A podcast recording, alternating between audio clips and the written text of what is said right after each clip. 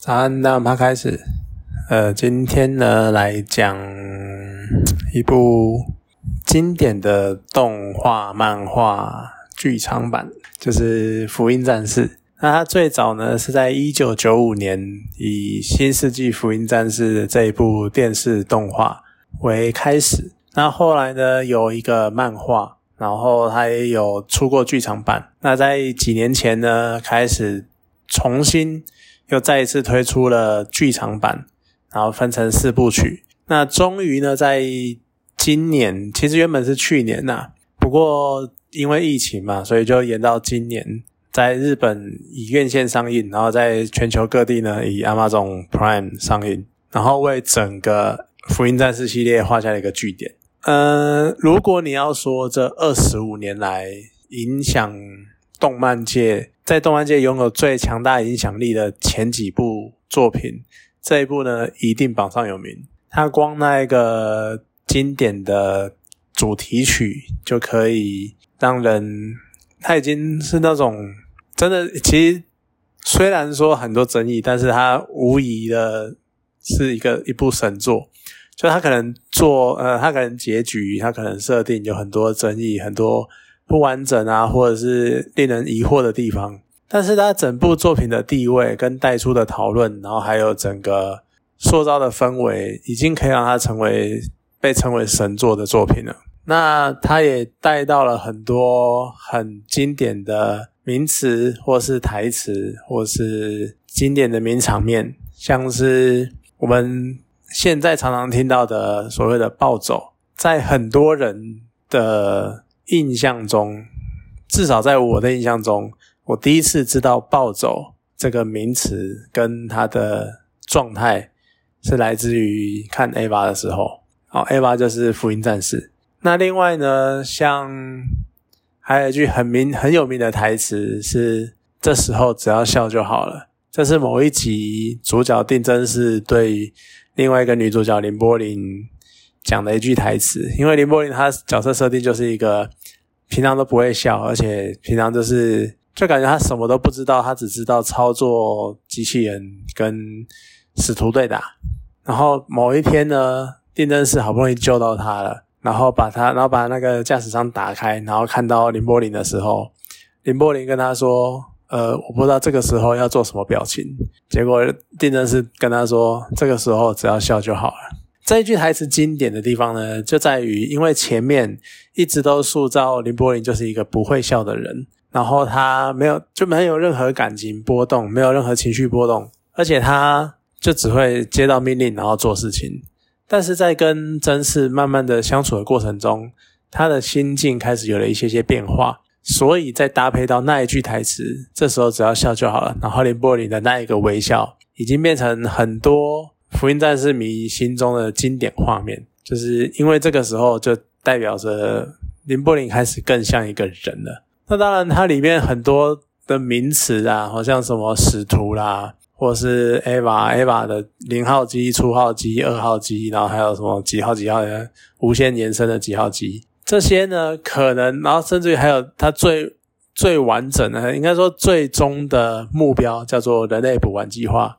这些呢，可能你在看完整个系列作之后，你都还是不啥啥，都不知道他到底在干嘛。可是呢，即使我们可能到了最后都不知道这部作品到底想要表达什么，想要干什么，但是我们还是会着迷于他之间的人物设定，或他之间的那个人物的互动，然后还有一些像使徒的各种设定。我相信。至少对我来说，所有使徒，我虽然没有办法像大家这么，呃，像专门的那个福音战士迷一样，就如数家珍的一个一个点出来，这个使徒会什么，那个使徒会什么。但是我忘不掉的就是，其实我可能连详细的作战名称都忘了，就像叫什么鹿岛还是舞蹈事件、舞蹈作战。可是那一幕呢，为什么经典？就是因为当时。他是要对抗一个使徒，然后这个使徒的护盾非常的强，在福音战士的剧世界里面，护盾呢叫做 AT 立场，它的 AT 量非常的强，然后没有办法，而且就是定真是他们率领的他们操作的那个 EVA 打不赢他，最后决定呢，就是聚集全日本所有的电力，然后来做一发电磁炮，然后攻击那个使徒，然后一发把他打穿这样子，然后就会用到狙击枪，那种什么离子狙击枪什么鬼的。对，因为那那幕为什么印象深刻呢？因为从动画版到后来的剧场版。这一段战斗里面的画面都是一个非常精致，然后非常魄力十足的整个剧情的表现，所以这一幕一直在我印象中非常的深刻。就是他们开了狙枪，然后第一发往往是呃没打中，或者是打偏了，打的不够深，然后结果又硬撑下去，然后要要打第二发，结果被使徒发现了，然后使徒开始攻击，然后林柏林用全身的力量。开了盾，然后挡在真嗣前面，然后让真嗣开了第二枪，而也因为这一幕，后面就接出了，是吧？后面就接出了那个我刚刚讲那句名台词。总之呢，在所有的战斗中，这一幕应该是我印象最深刻的。而也因为这一幕的经典，所以在不管是动画到漫画，再到剧场版，在这一段剧情之前。都没有什么改编，而整个《福音战士》系列有趣的点就在于，你看一下它一开始的动画叫做《新世纪福音战士》，可是后来到了剧场最新的剧场版改成叫《福音战士新剧场版》，他把新世纪拿掉了，就不知道不知道作者的想法是什么。我只是觉得他可能有一点觉得已经不叫，已经不再是新世纪的那种感觉。那总之主要的啦，主要就是三大。三大段好了，呃，动画，然后漫画，然后再到剧场版。这三部呢，其实你可以把它想成三个平行世界。那这些平行世界呢，在一开始都有一个类似的或相同的走向哦。第一集永远都是定真是在莫名其妙的的途中，然后被葛城美里带走，被某个带走，然后带去见了爸爸，结果爸爸居然是地球反抗军的。总司令，然后就莫名其妙的就坐上了机器人，然后开始跟使徒对打，开始跟怪物对打，这样子，就是永远都是这样的走向。然后定真寺呢，也永远在一种非常怀疑自己，或非常怀疑自己跟爸爸之间的关系是什么这种混沌未知的状态下，然后浑浑噩噩的度过了每一场战斗，然后开始怀疑自己，然后还什么，然后但是，然后到了后面呢，又因为某些。特殊的事件，其实主要的分歧点都发生在呃三号机事件之后，随着牺牲的人的不同，然后导致真实的心情跟走向都会有不一样的变化。所以其实在这三部曲来，呃，在这三段三种不同的剧情来说，虽然结局都不一样，可是我对我来说，尤其是最近播出的剧场版最后一集中，在看完之后，我就会有一种。感觉好像前面呢都是从最一开始的动画，然后到动画的结局，然后到动画的甚至于是第二版结局，然后再到漫画的结局，然后再到中，感觉上有点像是其实这个世界不断的被重启，或者是这个世界有某种程度的关联，但是它就是我不知道它算应该算是重启，或是真的就平行世界。我不知道他到底要怎么设定，但是对我来说，我的理解就是，他就不断的重启，然后重启到最后，到了新剧场版这四部曲，定真寺才决定了一个他想要的世界，他真正他理解到他真正想要的是什么样的生活，跟地球上的人应该怎么样的活着，然后到带到了整个结局，然后结束了整个系列。我的理解是这样了，所以我觉得，我觉得很有趣的点在于每个人。看完了《福音战士》系列之后，他们都会有自己对《福音战士》的解释跟想法，甚至于每一个动作或者是每一个人，他们角色之间的关系什么的，即使不同的呃，从动画、漫画到剧场版，不同的变化或不同的剧情走向，但是这些基本的人设呢，人物设定还是没有偏离太多，所以每个人的解读。其实都还是蛮一贯的。那像我觉得电真是，其实他从头到尾，很多人都会讲说，从他真的是从头到尾就是在想要获得认可。他就是不知道自己有什么能力，然后不知道自己要干嘛，然后莫名其妙的，因为谁因为长辈讲了就要去做，或因为谁谁谁命令就要去做，可是，在做的过程中呢，他又很傲娇，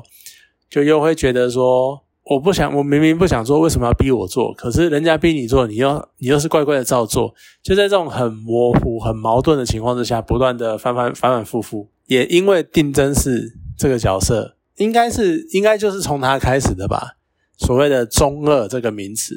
大概就是这个中二这个形容词，大概就是从定真寺开始的。所以他在我心目中，他就是永远的中二之王。即使是晋级的巨人里面的爱莲都没有他中二，他就是一个非常，因为爱莲好歹是一个有理想、有一个很明确的目标，然后要去达到那个目标的人。而定真是真的就是那种，他就只是想要做自己，但是他又不知道该怎么做自己。然后别人跟他讲的东西，他又都不爽，然后又可是讲半天，他又会赌气去做，就是这种你从来都不知道你到底想要干嘛那种感觉，所以呢，也才会显现出他到了剧场版之后，即使剧情在莫名其妙的很大的突破，所以第二部叫破，在这样的很很明显不同不不同的分歧的状况下，然后他才会。有一个所谓的成长，甚至于到最后，他明白了应该要怎么去重塑这个、重启这个世界，去重新塑造人类之间的关系，然后才能够完结整个事件的结果。对啊，如果你要这样讲的话，可能定真寺的成长过程是一个非常漫长的，跨越了二十五年作品的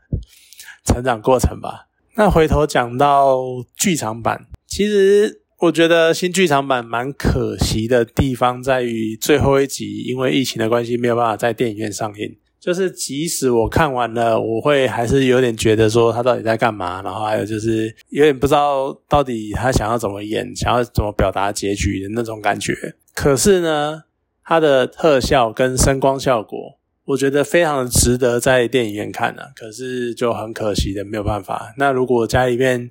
声光效果好一点的人，其实蛮推荐去找来看一下，因为啊，它就是一个你去掉那种非常哲学、非常神学、非常宗教的那种解释关系，然后理由什么的，或剧情的太复杂，什么谁又多了一支枪，然后突然多出了四把枪，然后又多了六把枪，然后六把枪用完了，什么几把几把的，你去把这些东西全部撇开，它里面的战斗画面，其实每每一场战斗都是非常精彩的。而且呈现的方式，然后还有紧凑度，然后再加上一个很棒的配乐，那个配乐就是那种你听到你就会开始热血起来，因为当初误导作战就是用那个配乐这样子，那咚咚咚，然后然后配合大鼓，那个大鼓一下你就知道是什么音乐，然后就会跟着回想起那个画面，或者是你就知道这就是福音战士开要开始战斗了的画面。所以我觉得其实它的呈现方式跟表现的方法其实是很不错的，只是就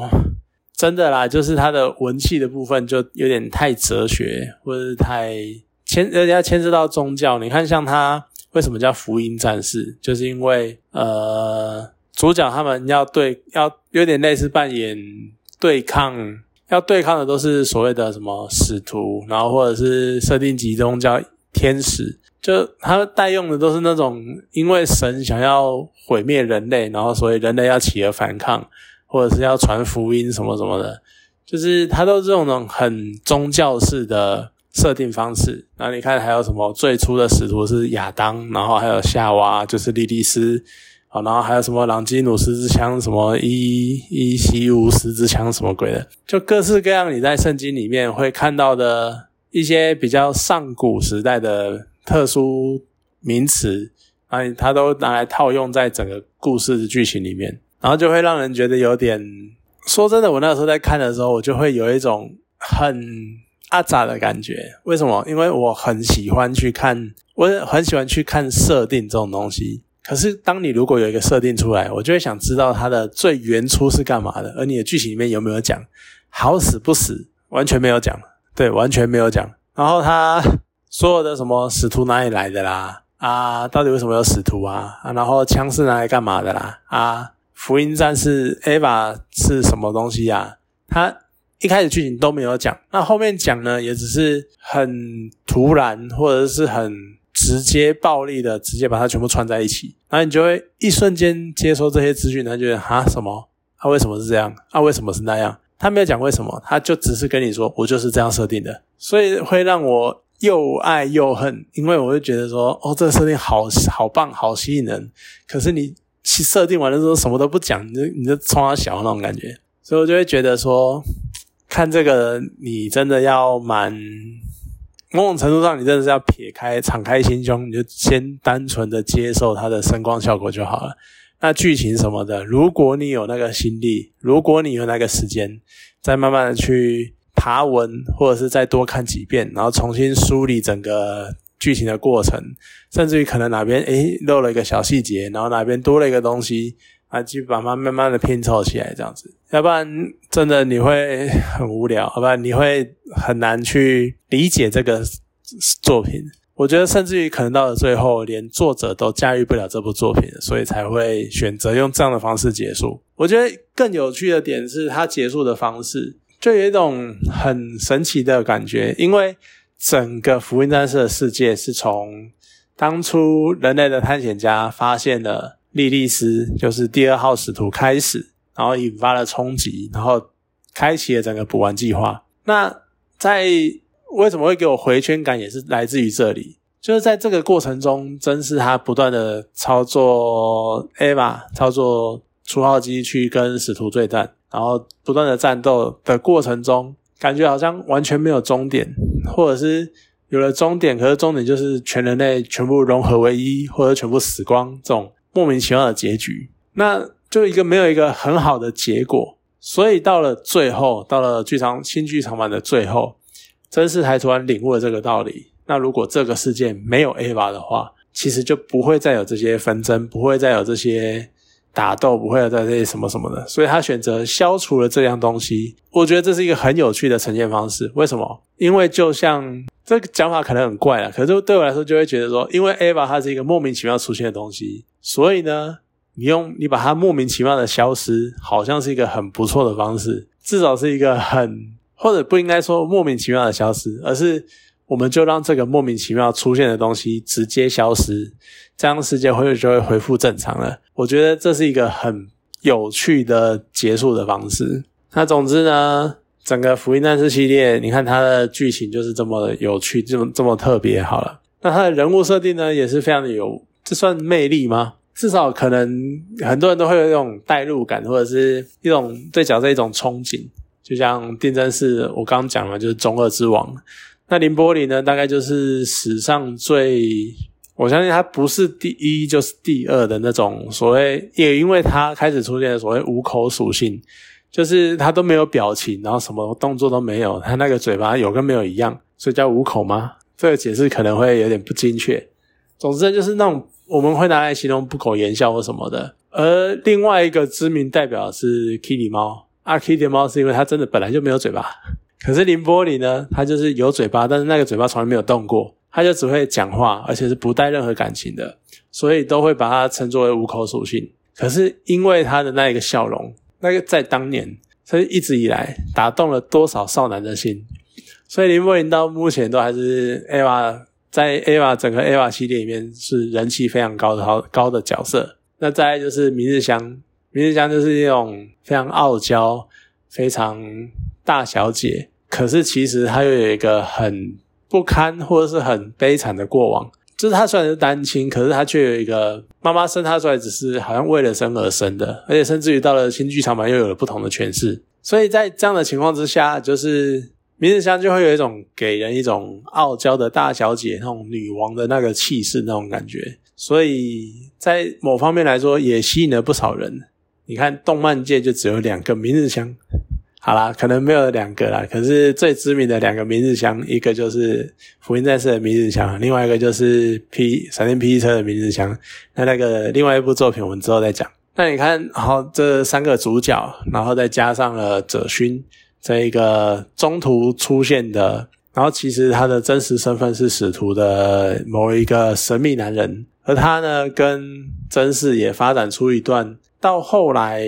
很多在许多解读或者是甚至于一些直接性的变化下，它开始变成了一种，呃，它开始跟真是有一个超越友谊的关系，有点发展到同性恋的样子，同性恋的气氛这样子，所以也吸引了很多族群，呃，吸引了另外一个，比如说腐女或者是喜欢这种同性之爱的族群，所以整个 Ava 的作品它。其实吸引了非常非常多的各式各样的族群去，因为它的元素太多了，然后也就分别吸引了这些族群，然后让这些族群去进而讨论这部作品，然后再更加的扩张这一部作品所涵盖的客群。我觉得算是蛮厉害的